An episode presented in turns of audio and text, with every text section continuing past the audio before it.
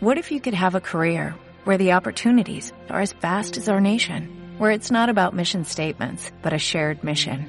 At U.S. Customs and Border Protection, we go beyond to protect more than borders, from ship to shore, air to ground, cities to local communities. CBP agents and officers are keeping people safe.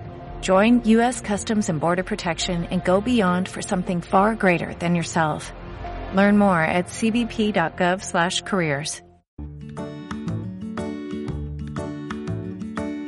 Bienvenida y bienvenido a Perretes, el podcast donde descubrirás cuál es esa raza con la que compartes estilo de vida y carácter. Soy Toñi Martínez, una enamorada de los perretes.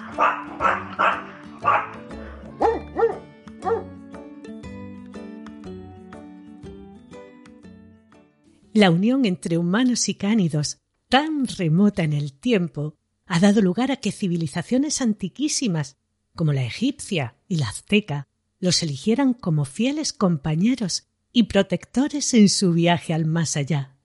Ese es el caso de estos perretes de los que hoy te hablaré. El choloizcuintle, el perro mexicano. Cuentan las leyendas que Cholot era la representación de una divinidad, mitad humana y mitad perro, que ayudaba a los difuntos en su viaje al otro mundo. Era el dios de la vida y de la muerte. Este poseía la facultad por la que una persona podía adoptar la forma de un animal. Cholot regalaría a los humanos a estos perros. Los creó del hueso de la vida, de ahí que para los mexicas fueran sagrados. Este dios entregó a los humanos al perro Choluizcuintle para salvar sus espíritus en la travesía al inframundo, por lo que se les sacrificaba y enterraba junto a sus amos. Durante esta le ofrecía protección al alma del difunto para que pudiera llegar al final del camino. Un viaje que duraba cuatro años en los que debía superar distintas pruebas, como atravesar el río Chiconohuapán. En la orilla contraria se encontraba el reino de los perros. Si alguno de ellos reconocía a su dueño, acudía para ayudarlo a cruzar. Pero si esta alma no había sido cariñosa y gentil con los animales, ninguno acudiría, por lo que no podría cruzar el río y por tanto encontrar el descanso eterno. Debían de ser completamente negros y si presentaban alguna mancha, era señal que ya había estado al servicio de otro humano. También ayudaban a sus amos a regresar al mundo de los vivos en la celebración del Día de los Muertos. Aún hoy en día, en los altares que se ponen en las casas durante esta festividad, siguen apareciendo representaciones de estos compañeros perrunos de la misma manera que lo hicieran sus antepasados. Si no has visto la película de Disney Coco, te animo a que la veas. Es posible que si la has visto, pero no conocías la historia de estos perretes, no hayas entendido bien lo que representa Dante. Si la vuelves a ver, seguramente entenderás la historia de una manera bien distinta. Se tienen referencias de que los comían como parte de rituales. Así lo relataba Hernán Cortés en determinadas ceremonias y que creían que calmaban dolores al contacto con su piel. Su origen nos lleva hasta el estado de Colima, hace más de 7.000 años. En el estado de Hidalgo, en la cueva de Tecolote, encontramos representaciones de ellos. Se sabe que distintas culturas tuvieron contacto también con ellos, como pudieran ser mayas y zapotecas, entre otros. Es común, en la cultura azteca, encontrarlos representados en estatuas y pinturas, incluso en edificios sagrados, como perros de orejas triangulares grandes y puntiagudas. En el Código Florentino, Fray Bernardino de Sahagún ya hacía referencia a ellos diciendo Otros perrillos criaban que llamaban Zoloicuintle, que apenita ningún pelo tenían, y de noche abrigábanlos con mantas para dormir. Estos perros no nacen así, sino que de pequeños los untan con resina, que se llama oxtil. Y con esto se les cae el pelo, dando el cuerpo muy liso. Otros dicen que nacen sin pelo en los pueblos que se llaman Teotlico y Totlán. Cuando se colonizan aquellas tierras, estuvieron al borde de la desaparición. A finales de 1950 empieza a vérseles en exposiciones caninas mexicanas. Fueron reconocidos como una raza aunque despertaban bien poco interés. Había muy poca información y no se había establecido un estándar. La Federación Cinológica Internacional tomaría conciencia de que si no se hacía algo se extinguirían por completo. Había que tomar serias medidas para que esto no sucediera. En 1954, con la aprobación oficial de esta federación y la colaboración de autoridades caninas mexicanas y británicas, pusieron en marcha un plan para averiguar si aún había cholos, como también se les llama, de pura raza, buscándolos en los rincones más recónditos en todo el territorio mexicano. Encontraron 10 ejemplares con los que se comienza su recuperación. Se establece un estándar oficial y el 1 de mayo de 1956 el cholo es reconocido en México. Como este es miembro de la Federación Cinológica Internacional, es reconocido en todo el mundo. La Federación Cinológica Internacional establecería el estándar actual en 2012, encuadrándolo en el grupo 5, perros tipo Spitz y primitivos, y con tres variedades, estándar, intermedia y miniatura, asignándole las funciones de perro de guardia a las dos primeras y de compañía a la última. Evidentemente, y como en todas las razas, el que vemos en la actualidad es una evolución aunque conserva su aspecto primitivo, y en la que la mano humana ha intervenido bien poco, considerándose una de las razas más antiguas que ha llegado hasta nuestros días. Forman parte de la historia y la cultura mexicana, como ya te he comentado, y cada ejemplar se considera de gran valor a nivel biológico. En 2016 se les declaró Patrimonio Cultural y símbolo de la Ciudad de México. La pintora Frida Kahlo se inspiraría en ellos y los incluiría en muchas de sus obras, al igual que Diego Rivera, y los criarían como perros de compañía. Es bastante difícil encontrarlos fuera de su país de origen. Muy atractivo, con un cuello largo que les hace muy elegantes, delgado, veloz, fuerte, bien proporcionado, con ojos muy expresivos. El cholo es un perrete inteligente, silencioso, pero siempre en alerta desconfiado con los extraños, pero no agresivo. Buen guardián, tranquilo, alegre y un excelente amigo, al que educará sin mayor problema porque siempre estará atento y receptivo a todo lo que quieras enseñarle. Son muy buenos deportistas, por lo que disfrutará practicando deportes perrunos saliendo a correr, cualquier actividad que le propongas le resultará prácticamente perfecta. Con los humanitos será un gran compañero de juegos.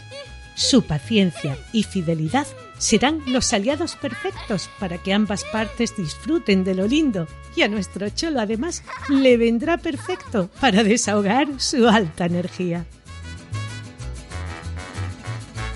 Su carácter cariñoso buscará de tu atención porque a quién no le gusta que le quieran, le mimen y le digan palabras bonitas.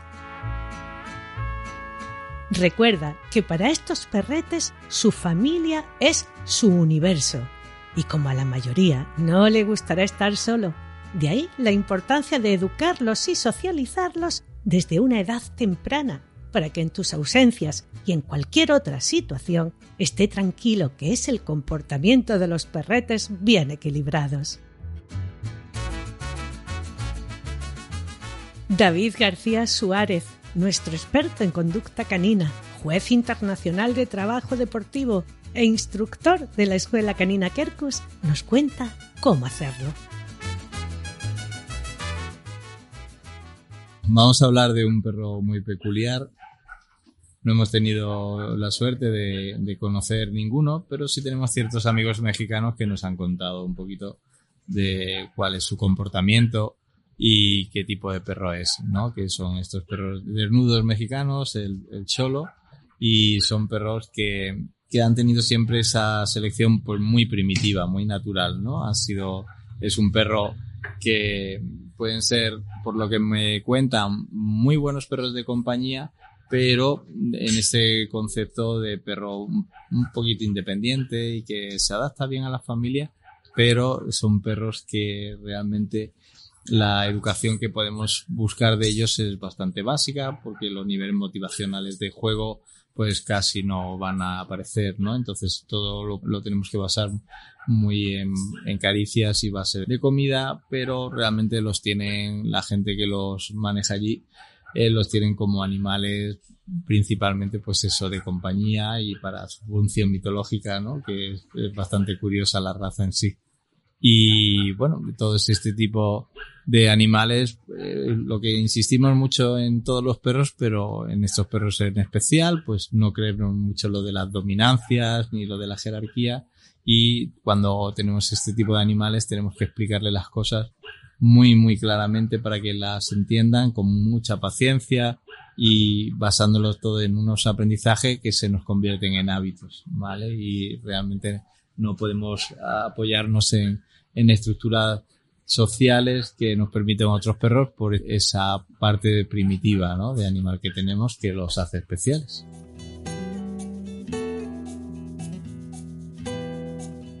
Al ser originarios de una zona con clima tropical, donde mejor y más a gusto se encontrarán es en el interior del hogar. Su cuerpo desnudo sufre una mayor pérdida de calor. Las temperaturas extremas no le vienen bien. Su falta de pelo no es fruto de ninguna mutación genética, son así desde sus orígenes, aunque también encontraremos ejemplares con pelo en color dorado. En los ejemplares sin pelo, su piel es suave y tersa, y en los que sí tienen pelo, este es muy cortito, bien apretado, liso y sin capa interna. Esta ausencia de pelo hace que sean recomendados para personas con alergias al pelo de los perretes, pero sí tendrás que prestarle algunos cuidados especiales. Es muy sensible a los cambios de temperatura y a sufrir quemaduras solares. Los aceites y cremas hidratantes son de primera necesidad para mantener su piel sana y en invierno deberás de protegerle del frío incluso abrigándole, dependiendo de la zona en que vivas. Su temperatura corporal idónea es de 40 grados. Los veremos en distintos colores. Las tonalidades negras suelen ser las más habituales. También los veremos en tonos cobrizos, anaranjados y grises, pero siempre oscuros.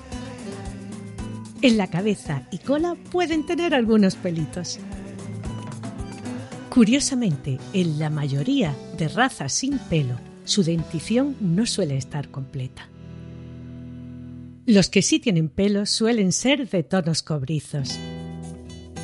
Tendrás que bañarlo con bastante frecuencia, ya que su piel está en contacto directo con la suciedad, pudiendo llegar a causar diferentes infecciones y con champús específicos para pieles sensibles, ayudándote de una esponja que limpie sin irritar su piel. Después de secarlo bien, aplicaremos cremas que contengan productos que introduzcan agua en la piel y que la suavicen, las que llamamos humectantes. Será necesario que tres veces en semana las apliques también. Si van a estar expuestos al sol, deberás ponerle crema protectora, blanqueadores que eviten que sufran quemaduras. Hay marcas especializadas en cosmética canina de muy buena calidad. En los de pelo largo deberemos cepillarles un par de veces en semana para quitar el pelo muerto.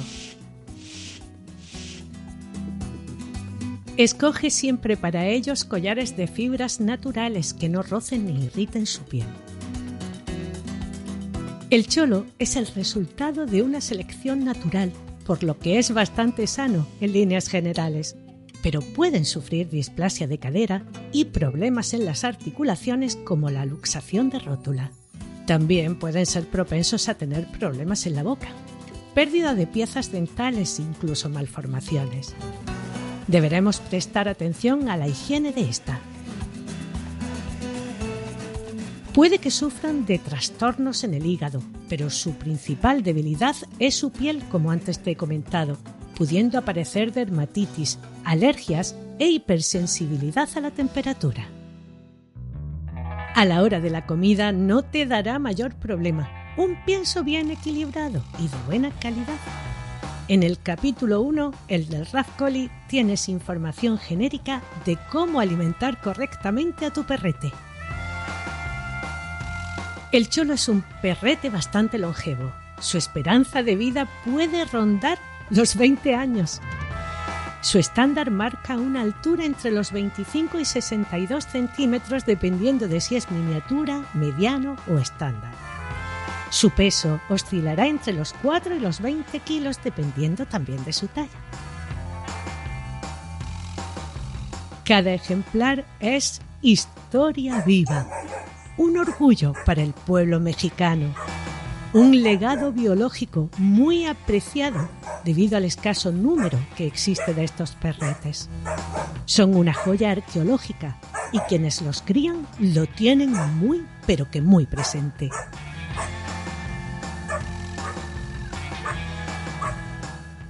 Rafael Fernández de Zafra, amante y estudioso de los perretes y en particular de los perretes de raza, nos cuenta esa otra historia de esta tan particular y especial.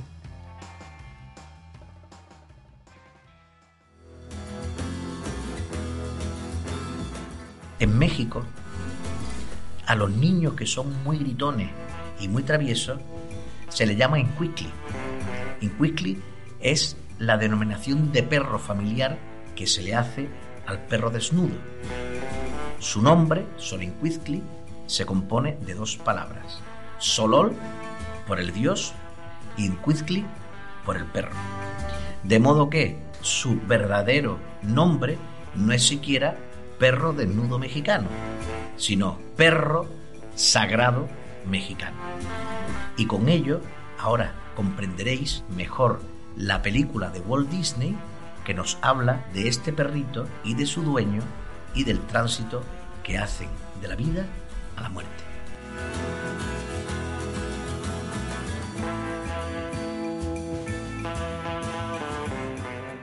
Espero que con esta información hayas conocido o incluso descubierto a esta raza tan envuelta en leyendas e incluso con tintes mágicos.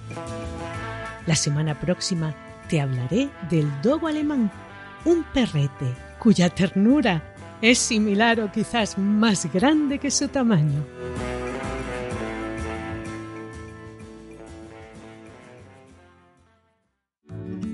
Has escuchado Perretes, un podcast de Toñi Martínez con la colaboración de Rafael Fernández de Zafra y David García Suárez. Edición y montaje de Pablo Cruz. Mi agradecimiento a María Santonja, Francis Arrabal y Pablo Cruz por animarme a llevar a cabo este proyecto. Escucha Perretes en cualquier reproductor de podcast.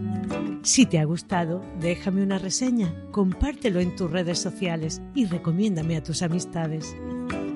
Gracias por escucharme.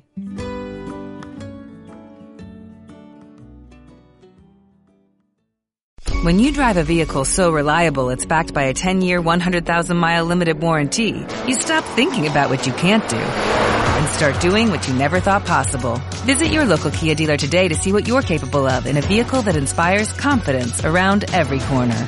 Kia, movement that inspires. Call 800-333-4KIA for details. Always drive safely. Limited inventory available. Warranties include 10-year 100,000 mile powertrain and 5-year 60,000 mile basic. Warranties are limited. See retailer for details.